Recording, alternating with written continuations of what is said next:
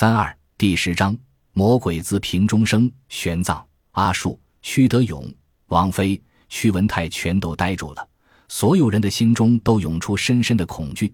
这个大胃王瓶里竟然真的有一只无所不能的魔鬼吗？恶魔阿卡玛纳，听我号令！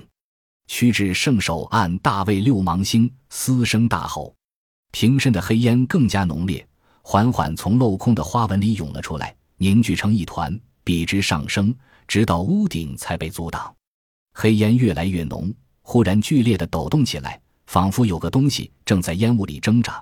过了片刻之后，黑烟凝成一团，只有一点鱼尾和瓶口相接。这时，更惊人的事情发生了。大殿中竟然响起轰隆隆的大笑声，黑烟不停地变换形状，抖动不已，似乎在兴奋的大笑。尊贵的王子，这是您第二次召唤我。那恶魔的口音有些含混不清，居然带着古意与腔调。众人都骇然不已，玄奘更是目瞪口呆地注视着宛如有生命般的黑烟。他虽然信佛，却实在无法想象，光天化日，王宫之内。这大魏王瓶中竟然真的能释放出魔鬼！第二次，我清楚。屈志胜不耐烦地道：“我会履行承诺，此生必定许下三桩心愿，然后将你彻底释放。”可恶的萨珊波斯皇帝欺骗了我四百年，我只希望你能信守承诺。恶魔阿卡玛纳沉闷地道：“你若是完成两个心愿就让我沉睡，那么你的后代子孙一旦唤醒我。”我势必会报复他，我再也不能容忍了。知道，莫要再废话。屈指胜哼了一声。现在听我第二个心愿。恶魔阿卡玛纳不说话了。屈志胜冰冷地扫视着大殿里的众人。这时的大殿里，除了屈德勇、王妃和薛先生，就是屈文泰、玄奘、阿术、朱贵这些被看押起来的人，以及龙突骑之和他手下的十六名龙骑士、一百多名中兵。屈志胜不带丝毫人间感情的冰冷目光注视过来，无论国王还是勇将、战士还是普通人，大家都是一身鸡皮疙瘩，谁都不敢与他对视。父王、半半、法师、阿树，你们过来。屈志胜朝他们招了招手，四人一眼走过去。二哥，我不杀你。屈志胜道。屈德勇张了张嘴，却不知该说些什么。王妃是我的母后，我也不杀您。龙王陛下，您是双月枝的父亲，我不想让他伤心，也不会杀您。屈志胜冷笑一声，指了指其他人，疯狂地大笑道：“你们阴谋叛乱，你们拆散我和双月之，靠的就是这手中的刀剑吗？那么，我就剥夺你们的力量吧。阿卡玛纳，让这些叛乱者，让这些强抢双月之的人，统统去死吧！”哈哈哈哈。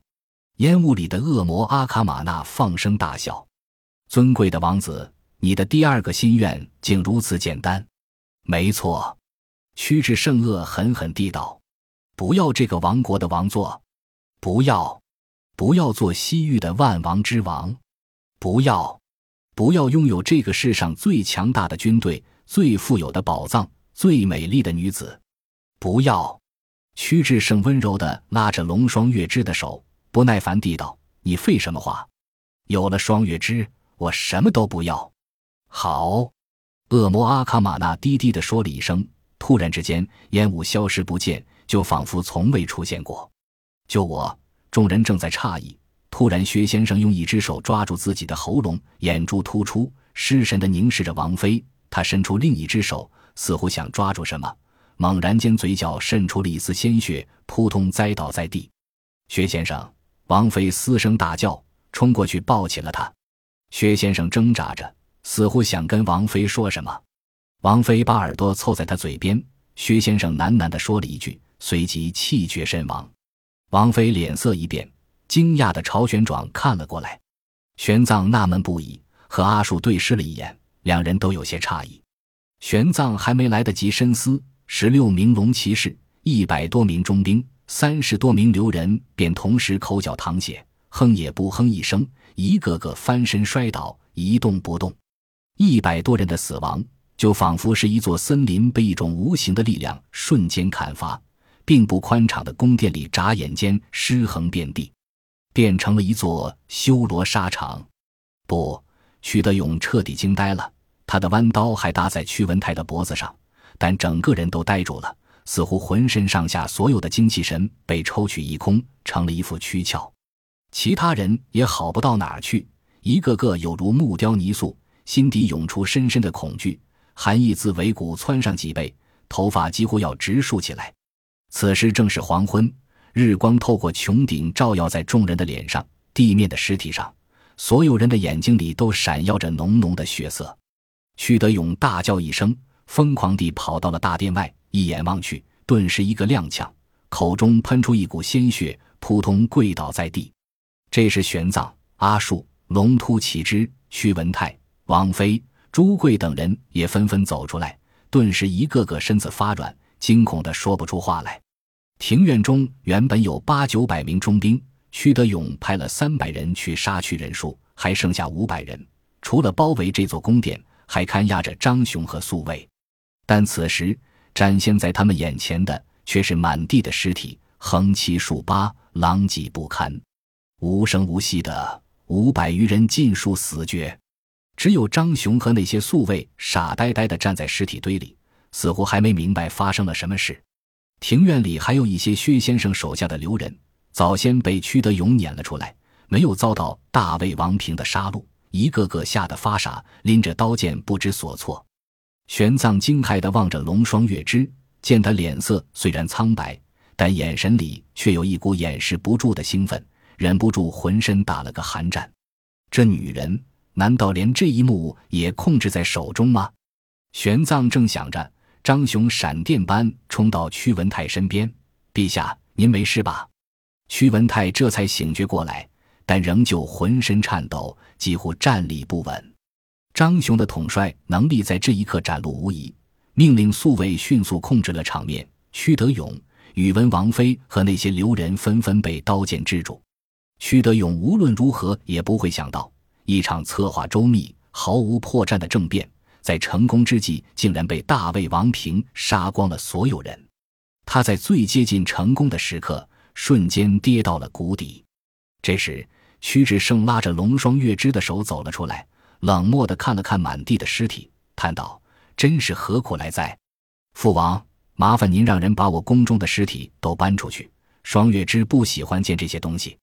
还有，你们不管谁做国王，都不要再来搅扰我，就让我和双月枝享受几天宁静吧。”说完，他拉着龙双月枝回了宫。龙双月枝回头叫道：“父王，双月枝对不起你。”龙突骑之似乎早已经吓得心胆俱裂，似乎没听见女儿的声音，只是盯着屈志胜，就像见了鬼一样。屈文泰已经慢慢恢复了勇气，他知道此时自己必须掌控局面，处理善后事宜。他冷漠地看了一眼屈德勇：“你还有什么话说？”屈德勇惨笑：“天命在你，不在我，如此而已。十八年前，我们兄弟和睦，父子亲善。”又是谁让事情走到了今天这个地步？屈文泰终于暴怒，猛地冲上去，一脚将他踹翻，嘶声吼道：“谋逆的是你，难道错的是我吗？你没错。”屈德勇慢慢的爬起来，脸上却露出讥诮的笑容：“为什么你每个儿子都恨不得你死？为什么你的每一任王后都在内心诅咒你？”屈文泰脸色突然煞白，踉踉跄跄倒退几步。几乎站立不稳，屈德勇泪如雨下。从少年时起，我便以你为豪。那时你辅佐祖父，保护丝路，剿灭盗匪，对抗外国，在我心中是一个功勋赫赫、战无不胜的英雄。我从小立下心愿，将来也要做一个大将军，辅佐大哥，为高昌打下赫赫声名。可是，又是谁激发了我的野心？诱惑我走上了夺权谋逆、杀兄弑父的绝路。屈文泰嘴唇蠕动，忍不住望着玄奘痛哭起来：“法师啊，难道这是上苍对我的惩罚吗？”陛下，玄奘轻叹一声：“因缘种下，种子发芽可以除掉，树苗生长可以砍掉，花开之后可以摘掉。可是这颗有毒的果子既已成熟，就必定会落在地上。是啊，果子熟了。”无论香甜也好，有毒也好，终究要落地。宇文王妃默默地走到屈德勇身边，挽住他的胳膊，轻叹道：“二郎事已至此，多说何益？你我功败垂成，只能怨恨上苍不公吧。”屈德勇痴痴地望着他，一个身躯娇小，一个雄壮如山，两人牵手而立，竟有一股霸王别姬般的悲凉。屈德勇托起宇文王妃的脸，用袖子轻轻擦着她脸颊上的血痕，笑了笑：“既然要走。”我让你漂漂亮亮的，从我十五岁的时候就和你在一起，多少年了？哎，为何这世上的女人总是没有一个能超过你呢？宇文王妃失声痛哭，屈德勇也泪流满面。莫哭，莫哭，今生不能娶你，到了地狱能在一起也是好的。到那里，咱们再也不入轮回了。我要让你永远幸福。父王，他朝屈文泰笑了笑。我只是想效仿玄武门兵变而已，从未想过杀你，也不会让你背负杀子的罪孽。话音未落，他的口角忽然淌出一缕鲜血。宇文王妃低头一看，她的胸口赫然插进了一把短刀。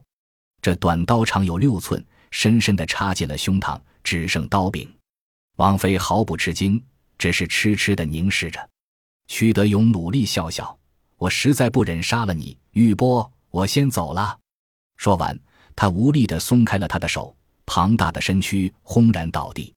王妃凄凉的笑了笑：“傻子，为何如此残忍，让我眼睁睁看着你死去？”